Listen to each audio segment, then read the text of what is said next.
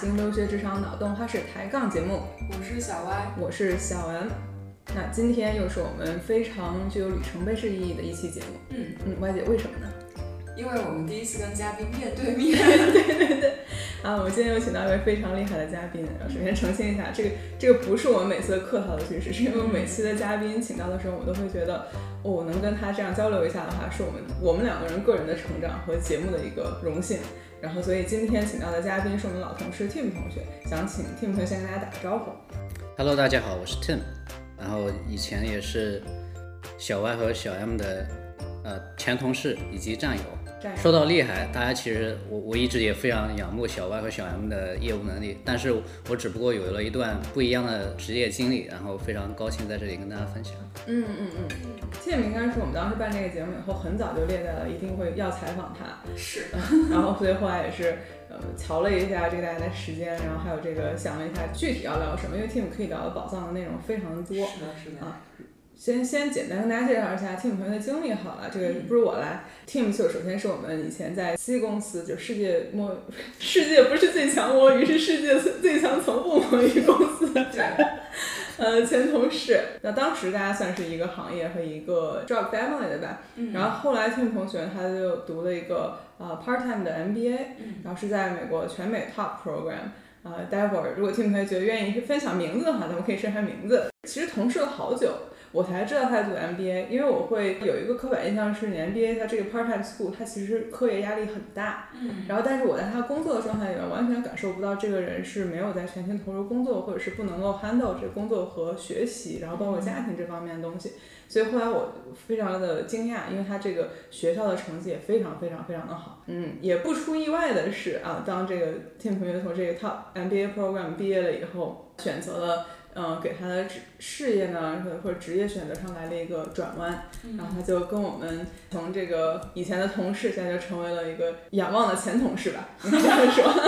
后来 Tim 同学从 MBA 毕业以后，加入了著名的就是 MBB Consulting 里边的某一家，然后所以我们会邀请 Tim 同学来跟我们做两期节目，然后第一期我们先聊一聊他的 MBA 的经历，然后在在下一期的节目再跟他聊一聊这个顶级 Consulting 的经历。嗯。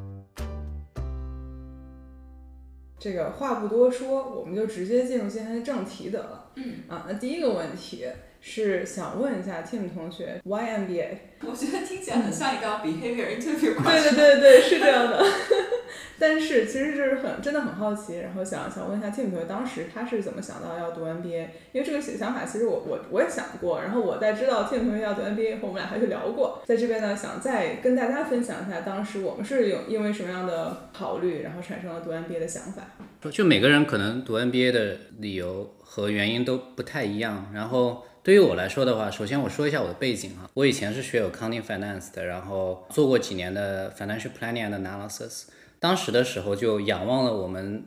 corporate 的几个高层，一个 CFO，一个是 Head of Strategy，这几个人都是 MBA，然后他们也是以前在 MBB 做过的，嗯，所以当时就觉得哇，这帮人好厉害，我要能跟他们一样，那该多多好呀！嗯，当时就种下了一颗种子。之后的话，我当时在那家也是一个国际化的一个化学公司，跟他们做的还比较开心，然后他们给我写了推荐信。然后我就靠着这两封推荐信去了芝大的 Booth 商学院，拿到了他的录取。去了以后，嗯，就是我现在回过头看的话，呃，上 NBA 有有那么几大收获吧。第一大就是说，哎，这个是一个对职业的一个加速。对于我来说的话，因为我本身是商业背景，跟小 M 我们都是属于以前都是做商业分析的，对。但它是对我们职业的一个加速器。第二个就是说。去 NBA 的时候可以交到一群很好的朋友，志同道合的朋友，嗯啊，然后很多同学也特特别优秀，以后的话，相信十年、二十年以后，我们也有也会有一些好的合作机会，嗯，然后第三的话就是说。可以作为一个敲门砖嘛，就是在最后毕业 NBA 毕业的时候，你可以 either 就是 switch 你的 career track，或者就是说你你可以去 reach 一些更高一点的职位，主要就是这三点嘛。然后我可以详细每个点，我可以再往下说一下。哎，想要就稍微深挖一下，你说这个职业加速器的这一块儿，嗯嗯，呃，你觉得这个职业加速器它是从哪个意义上来讲，它是对你升职加薪更快，还是说对你个人的提升更快？好问题，就是这也是我经常灵魂拷问我自己的一个一个问题。我个人觉得。可能是两个两方面是相辅相成的吧。嗯，就是我觉得主要还是个人能力的提升了以后，你知道了商业的一些技巧，各方面的一些艺术，这样的话可以升职加薪更快。但升职加薪其实不是我的一个主要的一个目的。当然，就是说大家其实谁都想升职加薪，但是更多的我觉得就是说，如果把个人能力全面的提升了以后，这个升职加薪就是应该是个水到渠成的东西，它并不是一个就是直接的目标。嗯嗯然后我说到那个个人能力的提升，我简单说几块儿，就是 NBA，大家其实在网上也都能看到，NBA 主要教几块我觉得很有趣的东西。第一个是软实力，比如说一些我特别喜欢的课程吧，在浙大的时候会教你怎么样做商业谈判啊，然后会教我们怎么样去管理我们的职场的人际关系。嗯，就是很难去想象这些居然会成为大学的一个课程。但是我们有一个教授这一辈子都在研究怎么样管理人际关系，我们甚至都 speculate 他有可能是可以拿拿一些很大的奖项的，比如说诺贝尔奖。然后第二个就是说培养我们的战略思维能力，就是比如说一些公司战略啊、企业战略啊、市场营销。啊，这些都是可能现在可能觉得用处不是那么的大，但就是说大家五年到十年以后更高一层层级的时候，你会发现这些思维方式会对呃职业有很大的提升。然后最后就是说，他还是会教一些硬实力的，比如说浙大比较出名的、非常流行的一个课程叫私募和风投。听起来这个，哎，大家在想，哎，私募风投这个东西怎么学啊？这个怎么教呢？然后发现我们的教授其实就是以前一个很大的一个私募基金的一个合伙人。哦，他退休了以后就到我们学校来教书，然后他在教的过程中，不仅仅教我们就是说，哎，你怎么样去衡量和投资一个公司，更多的是他会把他以前的同事，以及他以前投的一些公司的高层请过来做我们的嘉宾，来跟我们讲哦，你一个私募公司从你怎么样募资，到你怎么样去选项目。到你怎么样去签 term sheet 签合同，到最后就是怎么样，就是把这个 deal 给完成，就是他会就是手把手的从头到尾有一个非常完整的呈现，嗯，然后都是属于在业界做的比较成功的人来给我们做的。另外一方面，比我比较喜欢一门课，就是说，哎，我们想做价格的战略，嗯，就那定价到底定高还是定低，这个怎么做呢？然后 我们有一个教授非常硬核。他自己就是有一套自己的数据化定价的一套方法，他自己就是用 R 建了一套模型，就是他有跟比如说亚马逊，比如说一些很有名的一些公司都有合作，就是有把他的这些理论在这些公司去实验，然后发现非常有效，然后再来教给我们。所以说到底就是哎，就是软实力、硬实力，还有一个就是更宏观的一个战略思维能力。从全方位的个人的一个提升吧。说的我都想去读。是不是？是不是？哎，对对对，咱们俩先讨论一下。歪姐，你你想过要读 MBA 吗？我其实说句非常坦诚的话，我没有，原因是我已经之前读了两个 master 了。我觉得我可能读书的时间有点长了，然后加上我是比较偏 technical 的这个 job family。嗯。目前在我现阶段的职业发展，至少未来三到五年，我觉得可能还是在。不需要如此高的 战略思维，所以可能等到需要的时候再去读。现在是没有这个打算。其实我是想过 MBA 的，而且我是 我想过很多次。我其实本科毕业的时候，因为本科是做商科的，嗯，然后当时我就，但其实更更早的高中的时候，为什么会本科选这个报专业的时候选了商科，就是因为对这方面东西特别感兴趣。本科其实我当时升研究生的时候，我是有升过 MBA 的学校的，因为有一些 MBA 项目它是不要求你有工作经验的，然后但是这种非常非常非常的少，然后当然当然是没有没有升上了，然后后来呢就工作以后呢也是。呃，有反复的想过要不要去读 MBA 这件事情。那可以先说结论，结论当然是没有去读，目前为止还没有去读。然后，但是劝退的不是 MBA 本身的东西和价值和学到的东西，呃，劝退的其实是它的成本。那成本我们之后可以再说。但是其实刚刚听的描述，其实完美的符合了我对 MBA 的一个预设，就我的期望值是这样子的。我觉得 MBA 它其实跟其他很多的硕士项目完全不是很有相似，就或者说。是完全不一样的东西吧？它注重的很多的这种更实用上面的和对这个人的层次上面的提高，它是可能很多其他的专科性的硕士项目，它其实嗯是差别会非常的大的。我觉得这一点是，也是为什么它一定会很很倾向于要这种有工作经验的人，就是你先去业界看一看，看看它是什么样子的，你这样带着那些经历过来再来上我这些课，你会更能真的去体验到这些东西，所以他可能也就也就让这也是他跟其他大多数硕士项目不同的一个地方，我觉得。那其实除了刚才 Tim 说到的这些对个人能力上的提升，然后这些 networking 就是人际关系上面的一些 return，嗯，我其实还有一个非常，我觉得啊，个人觉得有一个非常实际但是且功利的一个好处，就是你可能能拿到一个学学位或者说这个学校层次上的进进一步提升吧。就你可能如果之前的本科学校还有呃研究生的第一个研究生的这个学校，它可能并不是。特别特别 top 的这个学校的话，这可能是你再一次可能去想向这些名校靠近一下的一个机会。这个其实当时是我的比较大的一个动力。但不诚实的说，当然不光只是说想要一个名校的学历，而是是想要去看一看名校跟普通好的学校人、他的氛围、他的教授、他的大家的想法、大家的关注点到底有什么不一样。就可能想要去这种更优秀的一点平台上面去感受一下。这样子，其实当时是有这样一个一个动力在。还有其他的什么收获吗？我觉得可能，嗯，其他另外一种一个我觉得常见的想读 MBA 的一个想法是，大家在自己的职业上想要寻求一个变化的时候，它有可能是你在这个现在的阶段想觉得去碰到一定的天花板，然后想要寻求一个突破，然后或者是你想要寻求一个转折，你可能不太喜欢你现在做的事情了，然后但是你想要去转到别的地方，你可能会说。我其实也不是很了解其他人在做什么，或者其他岗位是在做什么，或者说我了解他，他不了解我，我总是需要有一个敲门砖的东西。刚才听说到第第三块儿，所以我觉得这些都是，嗯，在不同的时候，我跟不同的朋友聊到有有过读 MBA 想法的人，大家考虑其实挺不一样的，但是他公认的是 MBA 能够带来的这些东西是大家比较公认的。那既然说到这儿了，那就顺顺嘴聊两句得了。静同学觉得申请到这种 top MBA 学校的哪些申请条件是比较能够帮助大家申请到这种最好的 MBA 学校？然后第二可能是咱们不如先聊一聊这个 MBA 的成本，因为刚才我也提到了这个成本劝退了我，我是 so far 成本劝退了我，这以后说不定还可以去读。嗯，好的，嗯，首先我觉得就是对大家都知道 MBA 有很多种嘛，像。M 姐，说实话，她已经是在做的事业上做的特特别成功了，而且已经是做 企业的中高层，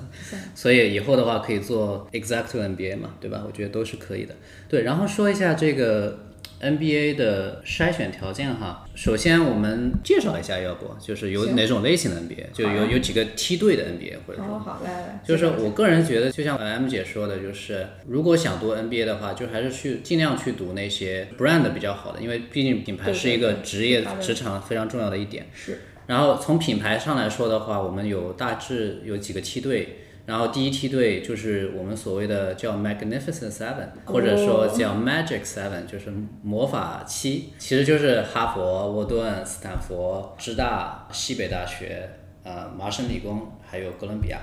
这七家是大家公认的，就是属于第一梯队的啊。然后我个人觉得就是说这七家都是各有所长。对。啊，你像呃哈佛。沃顿就不用说了，这大家都觉得，哎，这个就是世界上最好的大学吧，最好的学校。然后呢，你像 Stanford 也是属于顶级的学校，然后，但是它就是说，哎，它的这个创业氛围特别好，然后非常的偏科技，地理条件也非常占优势。对，地理条件算是美国的中心，就是科技中心。嗯，然后。再往后讲的话，你像像我去了芝大，之前就算是我的一个积极吧，我就会觉得，哎，其实我觉得芝大也挺优秀的。它芝大优秀在于，它是真的会教我们一些非常非常实在的一些技巧。技能，大家都知道，芝大是全世界拿诺贝尔奖，可能是属于最多的学校之一。嗯，然后呢，包括在我们商学院就有三个还是五个，就是目前在教的一个教授是拿过诺诺贝尔奖的。就是这些教授都是把他一辈子的精力都投入在某一个领域，啊，有非常独到的见解，然后真的是能够学到非常多实实在在的能用得到的一些技巧。比如说我刚才说的，怎么样来管理你的人际关系？嗯，再比如说你怎么样去管理一个投资的一个组合？嗯，啊，再比如说你怎么样去影响他人去接受你的一些建议？嗯，包这包括 Richard Thaler，他是一七年拿的诺贝尔奖，他的整个职业就是在研究怎么样去影响他人，叫 Behavior Economics。嗯，然后再往下可能就是 Kellogg，呃，西北大学也是非常非常优秀的，特别是它的 Marketing。市场营销特别强，应该就是 number one 吧。我觉得个人觉得它应该是最强的。然后 MIT 和哥大也都是属于顶级顶级的学校吧。然后像 MIT 它也是 tech 创业比较强，哥大想想看在纽约。反正也是属于金融方面最最强的学校之一，所以我个人觉得这七个都是最好的。然后我还想介绍两个学校，我个人觉得特别好，一个是叫 INSEAD，这个叫欧洲商业商学院，这个其实它是跟美国的 MIT 是齐名的，它是美欧洲最好的一个商学院。然后它的一个模式是，你可以在法国读，比如说半年到一年，然后可以在新加坡读半年到一年，还可以再读迪拜。读一段是欧洲商学院，为什么会去到新加坡和迪拜？它是它怎么说？它的一个呃品牌是国际商学院，它就是非常国际化。嗯，然后我个人也是非常仰慕这个学校的。然后我就是觉得，如果大家有想去体验一下不同的国家和文化啊的氛围的话，其实这个学校是真的是非常非常好。然后还有一个是 LBS，叫伦伦敦商学院，这个也是属于世界顶级的一个学校。就是对，这是我所知道的。当然还有很多我没有提到的哈。嗯，然后还有就是，哎，其实除了这些，也有一些其他非常非常优秀的学校，比如说美国一些老牌，比如说藤校啊，比如说达特茅斯啊、康奈尔啊，啊。这些也都是很好的商学院，嗯，然后再比如说公立学校里面有，比如说那个弗吉尼亚大学、密歇根大学，包括我们德州大学，再比如说加州大学伯克利、加州大学那个洛杉矶分校，嗯，这些也都是属于非常非常好的学校。我个人觉得就是说，哎，如果能进这些所谓的 M 七，然后我刚才提到的第二个梯队就是叫 S 十六，我们在网上是可以搜到叫 Sweet 十六，如果能进入这其中的任何一家学校。我觉得都是非常不错的一个选择，最起码就是说，OK，你进到这个学校就是一个好的一个起点，然后再往下的话，那就真的是取决于你自己的投入，嗯，投入的越多，你的收获也越多。然后再讲一下我们刚才谈到的就是成本吧。啊，成本首先第一是钱嘛，那大家也都知道 NBA 真的是挺贵的，我个人也是就是非常滴血的读完了这个 NBA 的项目。先 take one step back，刚才 Tim 介绍的这些所有的 program 之间，其实它大多数是分三类。一种是完全脱产 MBA，对，就是它两年到三年的一个项目，呃，你就完全需要 full time 去上学。对。但是虽然在这个期间里面，学校会要求你去做实习，然后他可能会给你安排一些这种全球性的体验的东西，但是你整个人应该是不能够指望会有一份工作收入，你可能当然可能会有一些投资或者被动收入这样子。然后第二类是 part time，就是 Tim 同学坚持下来的这个 part time 也很辛苦很辛苦，然后但是这个是你可以有一个全职的工作，然后然后与此同时你可以去上这个 MBA。然后第三种就是 EMBA，然后就是呃给这个非常非常高层的这个高管上的一些 MBA，然后这种其实一般好像是 part time 比较多吧，因为它会期望你是公司 sponsor 你，然后而且他其实会有很多会要求是要有公司 sponsor 你。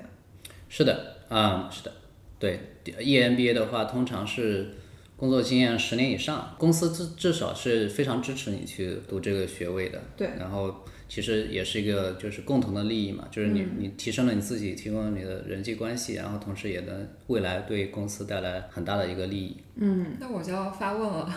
公司不担心你提升了自己之后就跑到了更好的 employer，你是可以提供人脉和利益，但不一定适合现在这个公司。你听说过这种公司为 sponsor 要读的，他们会有这种 contract，或者说大家潜移默化的就大家都不说，但是你读完了还是要在这边服务，对。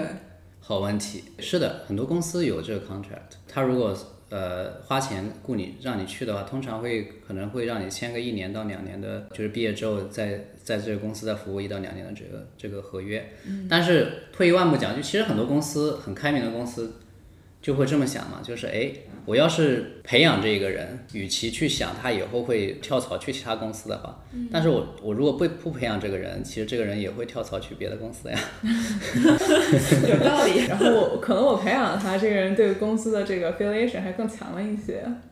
呃，对，我觉得理想状态下应该理想状态下是这样的，但实际上可能理想很丰满，现实可能有点骨感。呃，但但其实这这笔真的是挺挺大一笔钱的，因为学费我看到这些就 M 七的这几个项目全都在十万以上，现在是的，嗯，所以就你想一下，这可能上上下下吧，这个 钱还挺多的。是的，顺便再唠叨一句，我其实有有研究过 M 七的这几个项目，大大部分项目都是要求脱产，然后可能这 Boost 是现在硕果仅存的一个还能 part time。对，呃，M 七里面，Booth 和 Kellogg 是两个 part time，个人觉得是办的最好的两个学校。它的在职和呃全职的项目基本上是没有任何区别的。嗯，呃，教授和选课大家都是完全在一起选的。个人觉得这两个学校都是办得非常好的，呃，part time 的话，它是会要求你飞过去上课，还是你可以远程上课？必须要飞过去。但是目前这个新冠的情况下，就是可以远程了。哦但是但是以后学校肯定是要求你飞过去的，因为其实这这道理很简单，就是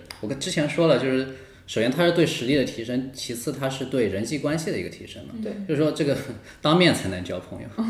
酒桌上才吐真言呢。哎呦哎呦，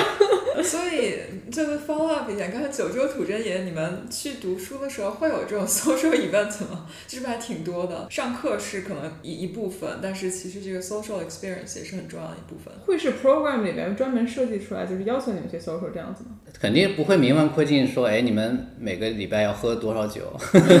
但是多半都是学生社团自发的嘛。哦，但是也有一些学校组织的一些活动。你像在师大的时候，我们有一个就是学学校的，就是他总监这么职位的一个一个老师，他的就工作就是叫学生生活总监。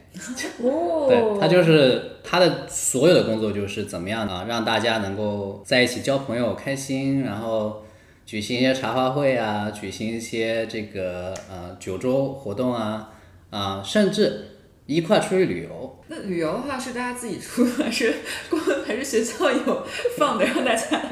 提供一部分赞助？我觉得看他学费这个样子，我很难想象这个学校能对我 generous 起来。我就 plug 一下，你像那个浙大在伦敦还有香港都有校区嘛，哦，校香港那个校区是最新建的，非常的漂亮，依山傍水，在香港就是去过吗？最黄金的一个，我想去啊，但哦是现在疫情了是吧？对，但是现在是没有办法去了。但是我们当时有同学去过的，就是学校组织我们在美国上学的同学去香港和香港校区的同学去交流、去访问、去一块儿吃饭、交朋友，这种活动都非常非常的多。然后总的来说就是 NBA 它是一个学习和生活一个结合的非常密切的一个一个地方。，是这样。那说到这个，所以不如 Tim 同学继续跟大家聊一聊 NBA 的成本到底有哪些东西呢？对，如果说我们首先就是量化一下的话，就是学费嘛，学费其实 M 七包括我刚刚说的 S 十六，其实现在都差不多。你像当时在浙大的时候，我们要上二十门课，每门课的学费是七千美金，加起来就是十四万美金，这个是一个成本哈。然后因为我当时是属于周六飞去上课的，还包括一些这个啊差旅费啊什么的，交通费，嗯，然后学费是一方面，然后时间嘛，对吧？时间的话，那对于我来说，我其实是有一个很大的时间成本，就是我当在上学的时候已经有孩子了，对。啊、有两个非常小的宝宝，当时就必须得投入很多的时间到学习上，啊、这也是这是我非常非常大的一个成本，就是在这个时候，就是我必须得牺牲自己的一些个人的时间，嗯，对。啊、也是非常非常宝贵的。我到最后，我可能会分享一下我个人对这个时间和金钱的一些看法哈。嗯。然后最后就是一个机会成本嘛，机会成本的话，就是说全职当然是好啊。我个人觉得，就全职是一个全面的一个一个一个体验，就是它是一个没有折扣的体验，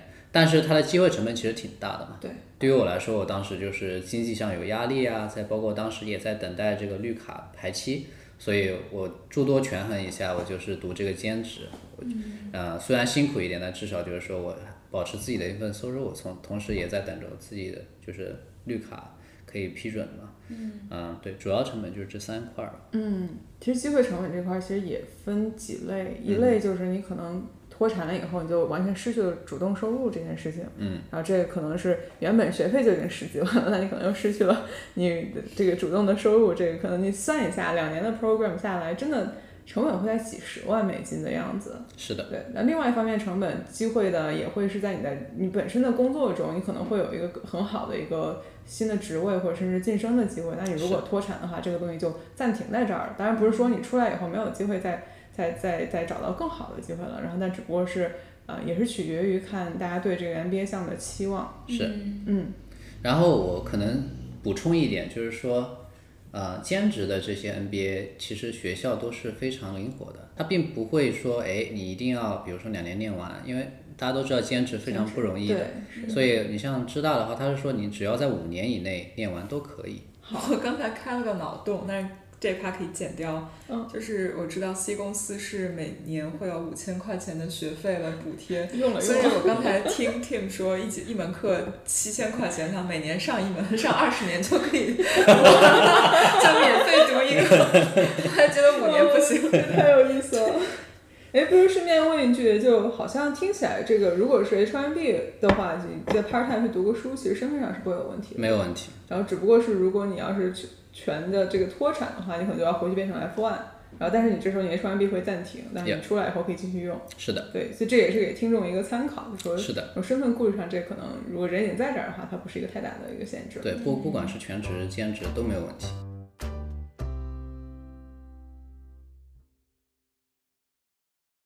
像刚才说的，我完全对 MBA 带来的所有的好处，我都非常的向往。只不过最后你算了一下这个数字，就觉得有点读不起，就是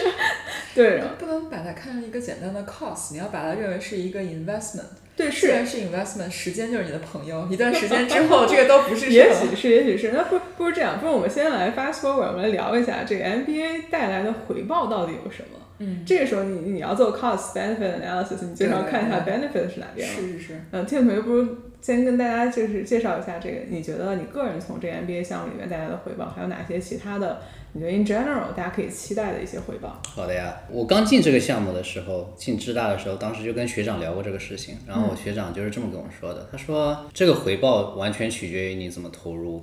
因为说白了，NBA 只是个平台，拿到这个文凭其实真的是没有什么太大的一个变化，但是恰恰有很大的变化，就是我们有没有认认真真的去做好几件事情，嗯，在这个 NBA 的期间。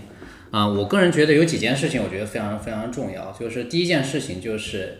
我们在学这些软实力的时候，比如说谈判啊，比如说处理人际关系啊，我们有没有想过这些东西，不管是现在也好，或者是两三年以后毕业了也好，我们怎么样能够把这些应用起来？我们真的是把学到的这些，比如说怎么处理人际关系的这些方法，应用到我们的个人生活中。比如说，你像我跟小 M 和小 Y，我们都是很好的朋友，嗯然后再包括我其他的一些同学，怎么样能够有战略性的、有规划性的，就是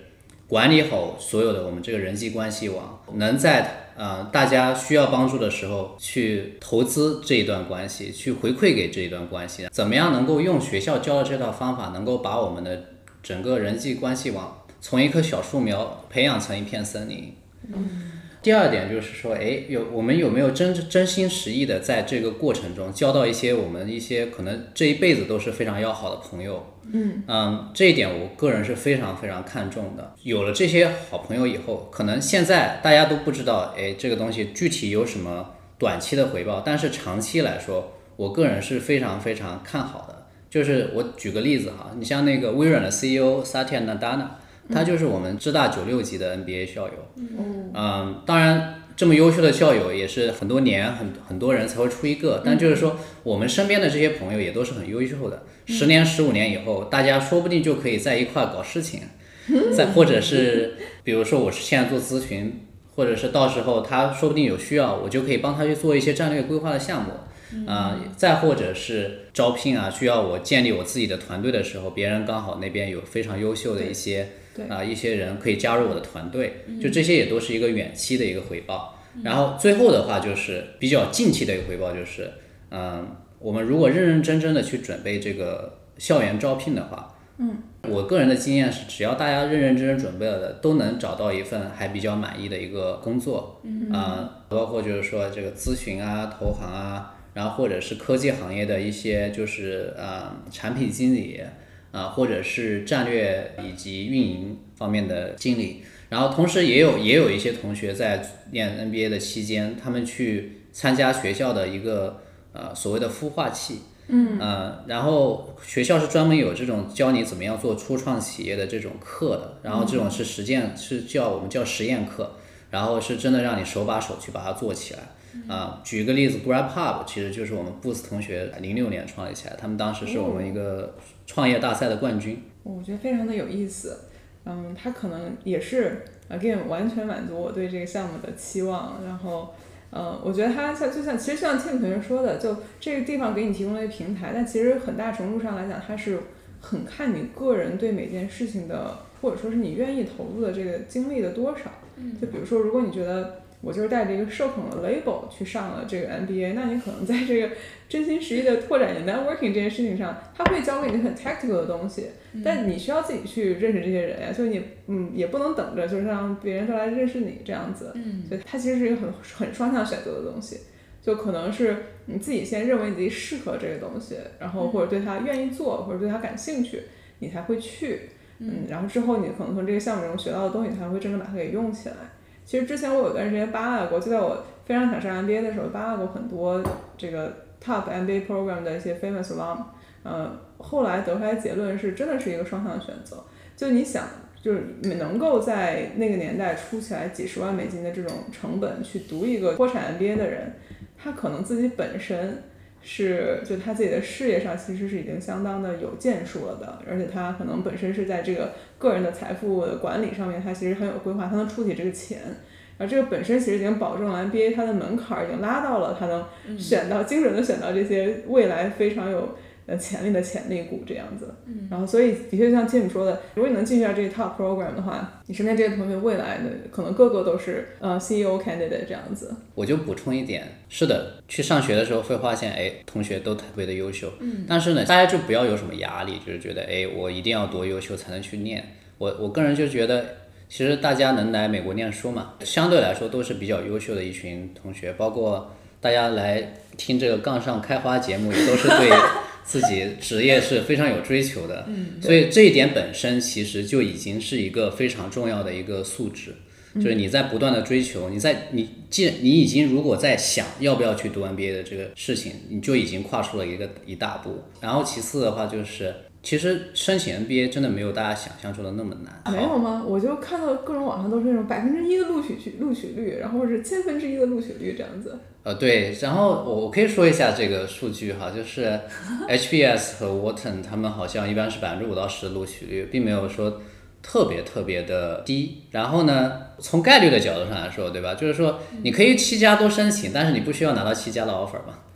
拿到一家到两家我就笑死了，对不对？是是是，所以，所以从概率上来讲的话，你去算一下，其实这个概率并没有那么低。然后还有一点就是，就像做饭一样，我们得有一些素材。那素材就是说，哎，首先第一，我们在一个还比较 reputable 的公司工作，这是第一点。第二点，我们有一个还不错的成绩，就是 GMAT。然后第三点，其实可能就是我我的之前的老板啊、高层啊，对我还相对来说挺满意的，他会愿意给我写个推荐信。这三个就好像是我们做饭的三个素材，饭啊、菜啊，还有那个 seasoning，对。但是你怎么样把它这个做成一盘好菜，这个是比较重要的一块儿。然后说白了就是我们怎么样把我们的这个故事说圆了，把它包装的比较好，就是我们得跟学校讲清楚。我为什么想念这个 NBA？然后我未来的五三到五年的规划是怎么样的？如果我们能把这个故事讲清楚了，然后这个举个例子，就是说，哎，你像对我来说，我可能是一个职业加速器，嗯，然后在对于比如说一些做科技行业的背景的同学，可能是对职业的一个小范围的转行，比如说你从一个工程师转成了一个产品经理，嗯，就这可能是一个比较好的跳板啊，嗯，如果我们把这个故事说好的话。其实想进这些项目，真的没有大家想象中的那么难。其实我个人觉得最难的就是下定决心去做这件事情。听起来很像是跟我平时去 gym 的一个套路，就是做这事儿其实没难，没怎么难，但是你要决定要去这个事儿，可能思前想后。对，其实忍一忍，三十分钟你就过了，你可能纠结了一个小时呢。其实这个只是你去健身房的一个入门卡、入场券，但是。究竟你之后能够有能够练的练得多好，完全取决于你在中间训练啊，push up，就是做的各种各样的 exercise，你有没有你有多投入了？我觉得这个事情其实跟任何一个 degree 来讲，从本质上来说没有没有区别，就是你大家进了同一个系，你从这个系里面出来，大家找工作找的方向也都能非常不一样，对吧？对但是我就觉得 MBA 可能是在这个坐标上面来说，它是一个更更是。你进去以后，你可能需要把自己放到一个完全等待被打磨的一个状态，然后或者说是相对来说更加就是准备被打磨，然后你去去接受这个 MBA 学学校给带给你的这种框架上、思维模式上，然后甚至是你的这个工作方法上面的一个一个全盘的一个重新打造。是的，然后，所以你你只有进去以后，让你整个人真正的发生了行为上的变化以后，你才能 unlock 它给你带来的真正价值。对的，而不在于它这个教给你的课程的这些专业知识，这可能是很多其他学术型的嗯学位项目，它可能你更多的是注重一个知识上的一个积累，然后是的一个拓宽。是的，我我就特别喜欢这个比喻嘛，就是哎，你像商学院的这些教授，更多的像你的 personal trainer，个人训练师，然后他教你怎么去练你的肌肉，但是你还是得练，那个肌肉才能 线条才能完美的呈现出来。是的，是的，然后想到这个 personal trainer 曾经，比如说某年某年的这个举重冠军，但不代表你去跟他学过之后，你也能成为的，举起来，对对对要看自己的水平。对，所以兴趣这个东西，我觉得说到底就是兴趣。对。嗯，如果说你对商业比较感兴趣，比如说金融啊，或者对管理啊，那我觉得首，那这就是非常非常重要的一点。第一步你，你就已经满足了 NBA 的条件。嗯。然后，其次的话，你如果比较喜欢社交啊，喜欢交朋友的话，那你就会更加去享受这个氛围。我觉得很有意思。那其实刚才咱们也说到这个，可能在 M 七里边啊，首先啊，我先是亮个态度，我是非常赞成刚才 Tim 和 Y 姐都说过的，就你可能去最好越好的项目，你的收获越大，因为毕竟这个项目里面的一大部分价值在于它的品牌和它的这个人脉，所以你越好的地方一定是聚集了更更多的这个优秀的人。嗯。然后但呃，从另外一方面来讲呢，它不同的项目之间，刚才 Tim 也说到，它有不同的侧重，然后包括有是 Stanford 这种 tech 创业风，然后还有这个哥大这种金融风。然后，那可能在我选择的时候，也不是说任何一个 M 七的项目，它都是最适合我的，因为我我要去找我的三观可能要更匹配，就是跟我自己可能更搭的这样一个东西。然后这个不知道 Tim 你能不能稍微介绍一下这几个 top program 之间相互有什么样的区别？说的很好，我可以先说一下我为什么选择芝大。然后我再引申说一下其他的学校，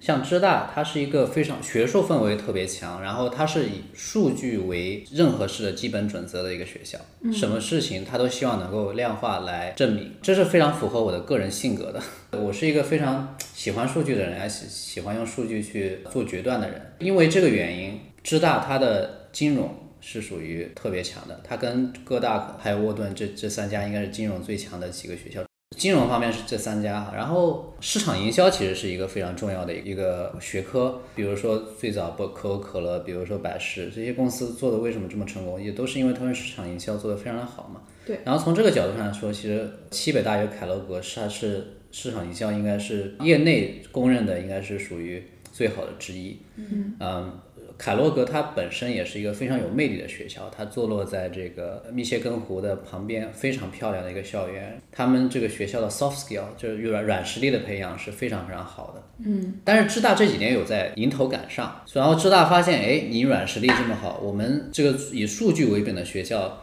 现在做市场营销，通过数据打开了一条路，就是现在所谓的不仅仅是品牌营销很重要，其数据驱动的市场营销也非常重要。所以，所以 Boost 在这方面是比较强的。然后，其实哈佛和沃顿这两家学校，就是大家公认，就是说各方面都非常强。如果能进这两家学校，我觉得就是你没有什么好想的了，就去吧。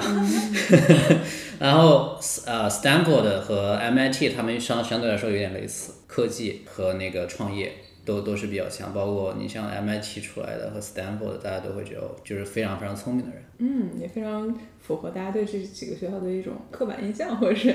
普遍普遍公公识吧。嗯，之前好像有稍微跟你聊过一次，说这个哈佛它上课是以 case 为主，相对于哥大来说，它好像没有那么的看重就是数据，就是 data driven decision making，它可能更多是 strategic decision making 这样子。这可能也是不同项目之间的一些风格上的一些差异，可能就是大家会要去选一下自己更适合哪种，因为大家都很向往这任何的一个学校，然后但是可能就听下来的话，我觉得可能有一些学校它的理念上会跟我自己的、跟我们个人的一些理念和做事方法会更搭一点。我其实有一个问题就是。这样子学校的品牌到底是学校主导的还是学生主导的？就有没有可能是因为 MIT 和 Stanford 申请这两个学校 business school 的更多是，比如说 engineering 毕业的学生，所以导致他最后毕业出来或者大家大家就业选项也是这样子？还是说每个学校的教授还有他的比如说录取 committee 他们正在找更符合自己学校文化的人，所以就是录取了这样的学生？就很好奇这个是多长的，以及他未来会不会转变？说的太好了，这其实就回到之前 M 姐说的，这其实是个双向选择的一个过程。嗯，首先，比如说 MIT 和 Stanford，他们是工程文化比较强的这种学校，嗯，它肯定还是会比较偏向于一些工程背景的一些申请人。嗯，再比如说凯洛格，如果说比如说你上 NBA 之前，如果你是在比如说可口可乐做一个品牌营销的一个经理或者品牌营销的专员，那凯洛格肯定会比较喜欢你这种背景。我知道这个 MBA 的生源一大来源是 consulting，其实 consulting 是一个很有意思的行业，就是它为 MBA 提供了巨大的生源，同样消耗了很大，就是 解决了很多 MBA 学生的这个就就业。是的，非常有趣。而且 consulting 它其实是会财务上去支持他的员工去念这个 MBA 的。对，嗯而且我记得，呃，MBB 它其实会要求。如果他因为 MBB 他招本科生，但是他招完本科生的条件是你过几年以后你要去读 MBA。那如果不读有什么结果呢？如果不读的话，倒没有什么大的问题，你也可以做下去。但是从这个职员角度上来说，公司给你花钱让你去读，你都不花这个钱，这个好像有点对不住自己啊。思想不积极，就是显得自己没有驱动力是吗？然后就是感觉公司觉得说你就是不是一个一直在学习的人，也许不是一个好的 cultural fit。其实也不一定。其实我我，你像我身边的同事啊，有一些本科毕业进咨询的，然后一直可能干到一个总监级别，也都没有去念 MBA，这种人也是有的。但是更多的人是觉得，哎，既然公司花钱让我去读，我为什么不去读？因为其实本身上 MBA 是一个挺有意思的一个事情嘛。是的，羊毛不薅白不薅嘛。这其实是公司提供一个福利，对吧？是的。然后它这个福利的话。也是他在从本科招聘的过过程中的一个很大的一个吸引人的一个地方。对，而且我觉得其实 MBA 跟 consulting 非常非常的搭，因为呃 consulting 很大一部分是人脉生意，就是你你要去建立你自己的品牌，你要去有这个人脉，让别人愿意来找你，然后来帮就做他的智囊团。那其实你想 MBA 的这个 program 就是品牌加人脉的两方面的提升，所以它非常非常的大，天生的 match。那既然说到这儿的话，我们就顺便聊两句。你觉得有没有这读 MBA 的最合适的，就是最优的时间点？还是得看个人自己的情况。从数据角度上说，你像我当时念的时候，我当时是在职哈，但在职跟全职其实差别不是那么大，在职的年纪稍微大那么一点点。当时的话就是说，哎，这些同学大概是四到六年的工作经验，嗯，然后比如说你在一个公司做到了一个 senior 职位。嗯就可以差不多就可以去读了。你进入一个行业，然后你已经升过一次职了，嗯然后就说明你在这个行业已经做的还不错了。嗯啊，同时在这个过程中，就是你有可能能拿到一个比较强的一个推荐信了，就你有一个比较好的一个历史，这这个时候你就可以准备去申请。现在好像有一个普遍趋势是年轻化，是，就也是在我 research MBA 那段时间看过说，好像有些项目现在平均 MBA 年龄是二十七岁，也可能他这个时间也是跟。其实刚才听你提到的很多是时间成本，还有机会成本有很大关系。是，可能再过几年就是成家了，然后有孩子了，这个就不方便了。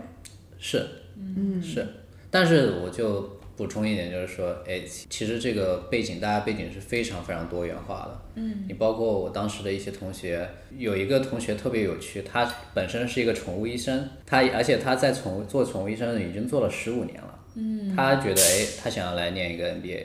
那也完全没有问题。我们当时。有在一起做这个校园招聘啊什么的，他也非常非常优秀。嗯，当然是有一个比较平均的一个时间，但是真的是每个人有可以有每个人个人的选择。嗯，你如果觉得需要的话，我觉得什么时间都不晚。嗯，就是它其实并不是会有年龄歧视，而是现在这个申请人的铺变得越来越年轻了一点，是才才导致了这个整个项目显得越来越年轻。但其实大家是大家看的在申请人里面，并不会说哦你已经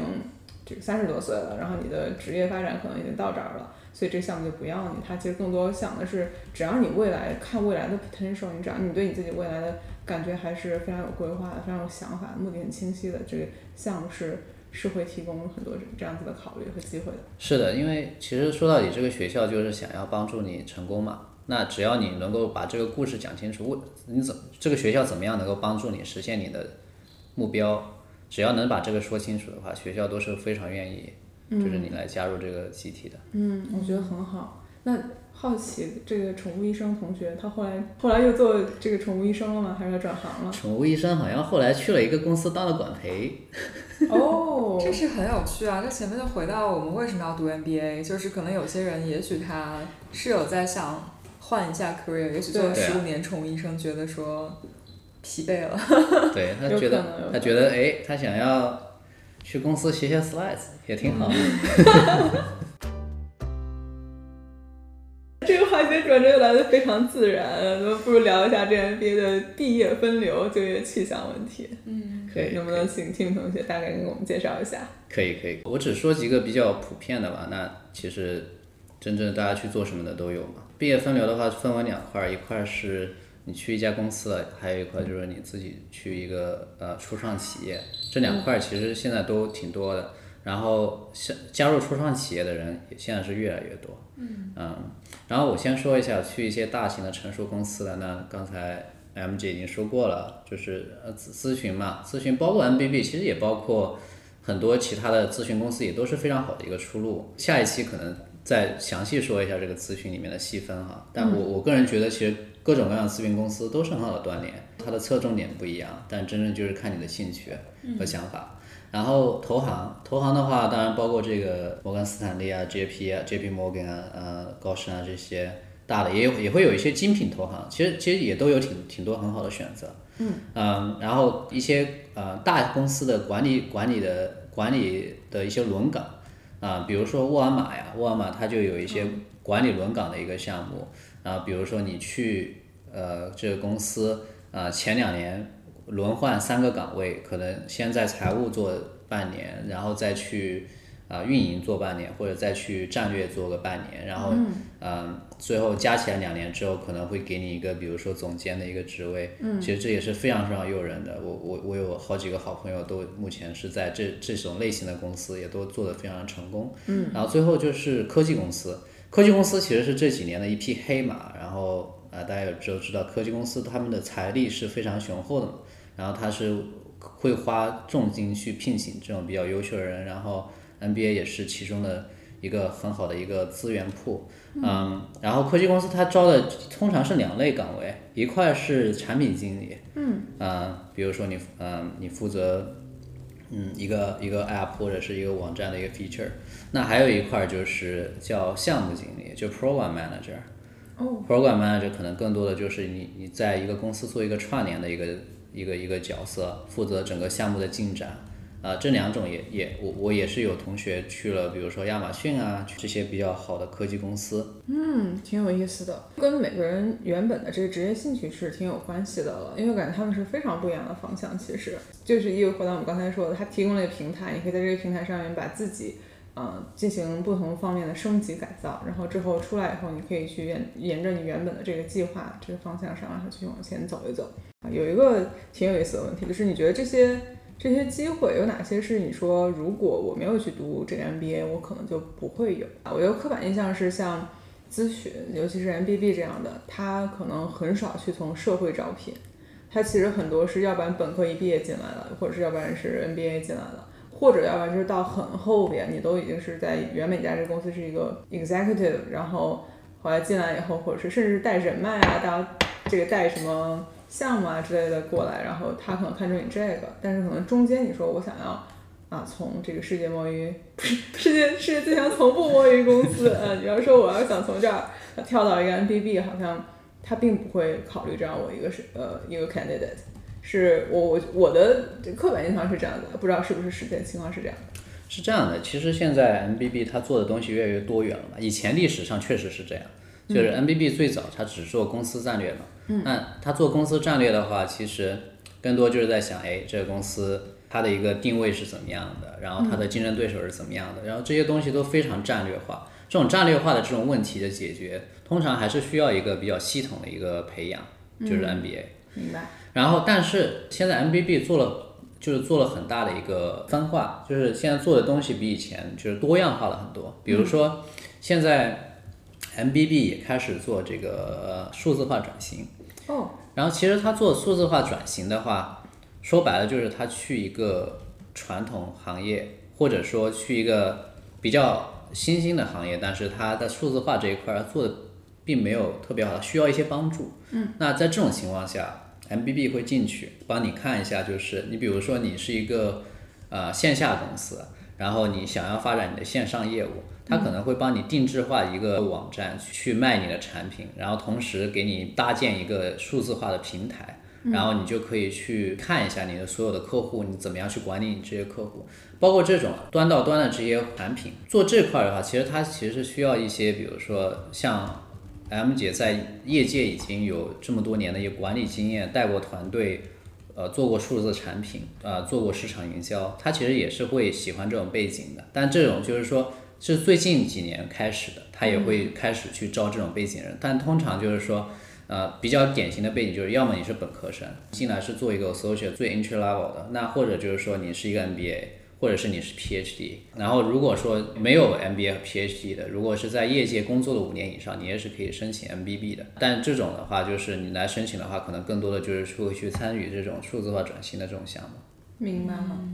依然觉得 MBA 的 learning 非常的有用。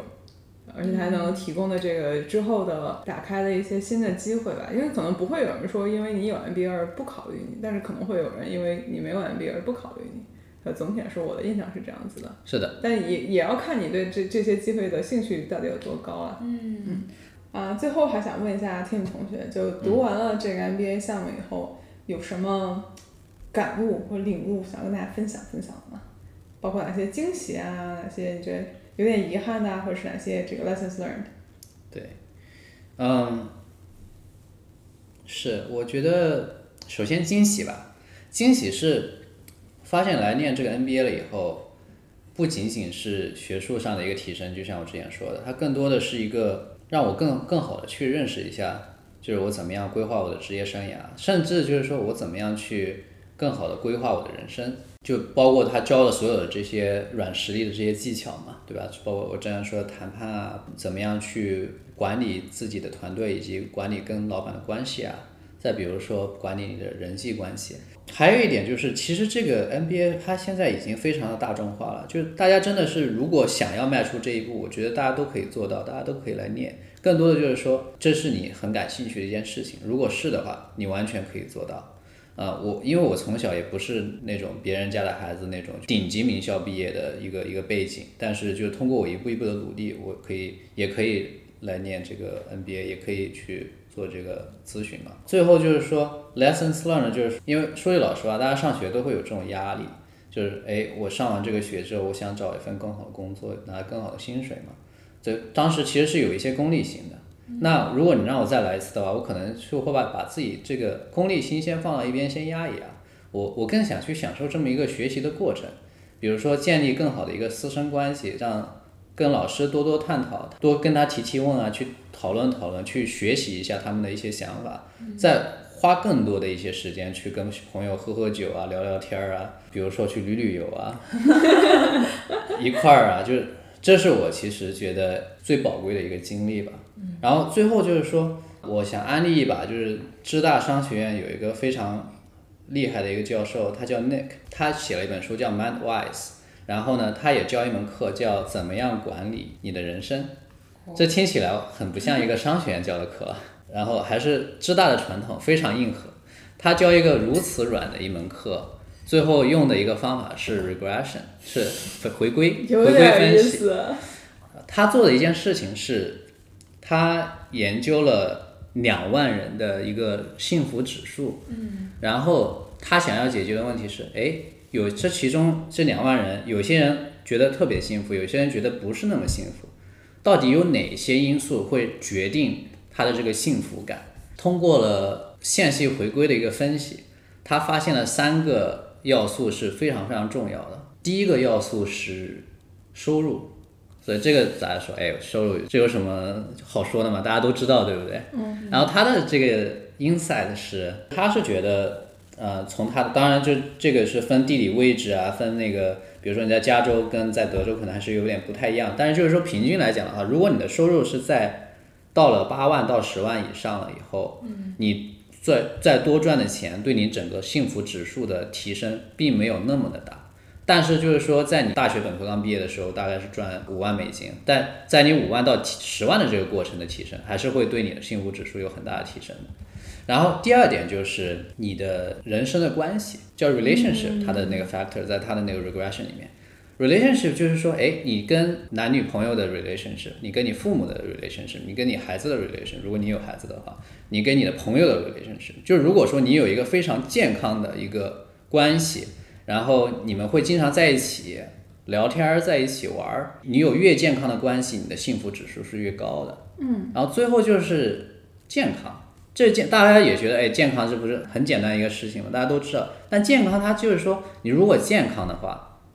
本身不会给你带来特别高的幸福指数，但是如果你不健康的话，它是有一个非常非常毁灭性的一个对幸福指数的一个影响。嗯，所以我上完这整个项目以后，我最后总结的一点就是，如果能够在不牺牲我的健康、牺牲我跟家人和朋友的关系的前提。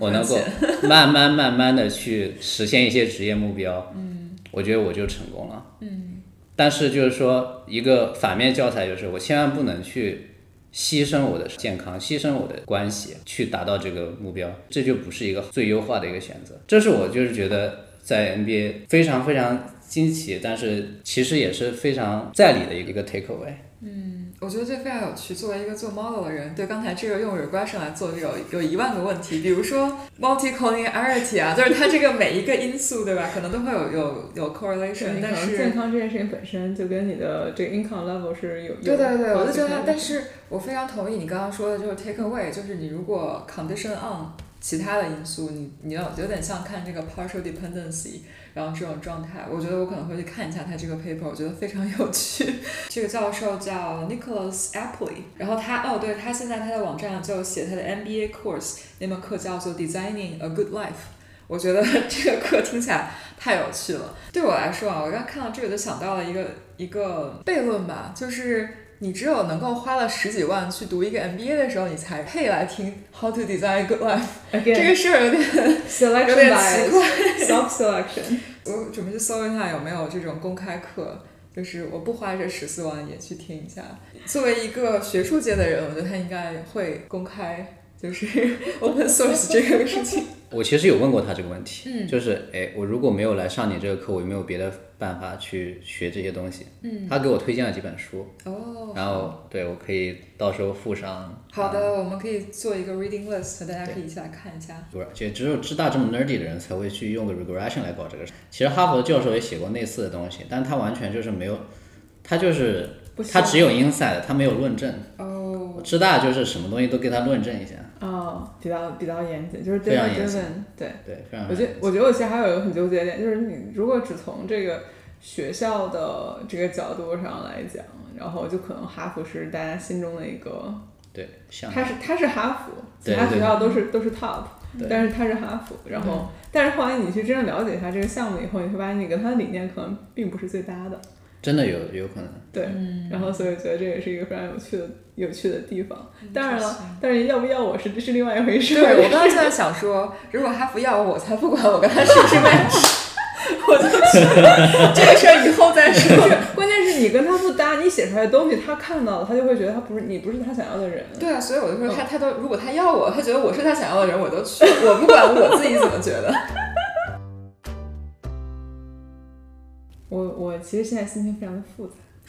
怎么说？就是我觉得我对 MBA 的这个向往这么多年一直在，然后但是它的 cost 又真的是让我觉得望而却步的主要原因，没有没有什么其他的原因。嗯，然后所以可能嗯今天聊天呢，一方面是又让我的一些期望值得到了一一些验证，然后另外一方面可能让我想一想，所以最近虽然我和 Y 姐我们俩最近在说，不如不如我这么纠结，我先考一个 GMAT，对。然后有我们的节目就可以是跟大家一起背 Gmat 单词。对，然后我觉得我也有必要再多背点单词，所以听起来也不错。啊，那今天呢，其实聊到这儿的话，我觉得我对 MBA 项目的前前后后，这尤其是它已经足够我去做一个 cost benefit analysis，就是你可能怎么去，然后哪些项目、哪些 options，你自己要有一个什么样的心理上的一个准备和经济上的一个准备，然后以及你对你可能对这个项目的更。实际一点的，你自己付出的这个努力上面的一个预期，对，非常非常感谢 Tim 同学今天真的是不吝分享，呃，我我不知道是不是平时其实有挺多人会因为知道你这个学习经历，会去找你打听一下这个经历的。所以可能以后如果再有人给你打电话，可以把我们的节目链接发给他。对对对，可以可以可以，必须的。那今天我们就不做太多的总结了吧，因为我觉得可能大家这个信息是一样的信息，可能每个人自己的情况，大家要结合自己的个人情况去进行一些考虑。嗯啊，如果有同学有其他的一些 MBA 的经验或者是看法的话，欢迎跟我们节目分享。如果、呃很有趣的话，我们会跟在在未来节目中也跟听众们做一个回馈和一个 update。嗯嗯嗯，然后那，嗯，我自己肯定是收获很多的，我就包括我之后可能会啊跟外界默默拿起 GMAT 背一背单词之类的事情。我的收获也很多。嗯，你是你是听完以后你会更想读，还是更坚定我的收获就是，我觉得它现在在目前阶段对我来说不是我需要 prioritize 的事情。嗯，然后我觉得得到这个 message 也是非常有用的一对个事情。是的是的是的嗯嗯有很多时候并不是说种草是对对对是收获，拔草其实或者说也不是拔草，就是草是在哪儿的，可能你觉得就现在不是种它的时间。对，因为说到底，每个人的时间和精力，包括钱，都是有限的嘛。是那我到底要花在什么东西上面？这其实是非常有用的一个信息。是，嗯好，那今天再次感谢 Tim 同学给我们的真诚分享。对，呃，那其实大家也呃也可以期待一下我们下期节目，对，因为 Tim 同学还要跟我们分享他在这个 Top Consulting MBB 的经验。可能我们这期说了好多 MBB，下星期下期开头我先来介绍一下什么是 MBB 的。好，好的，没问题。啊，欢乐的时光，就过总是这么快啊，又到了时间说拜拜，在我们下期节目与大家见面之前，祝大家生活都能杠上开花。节节高。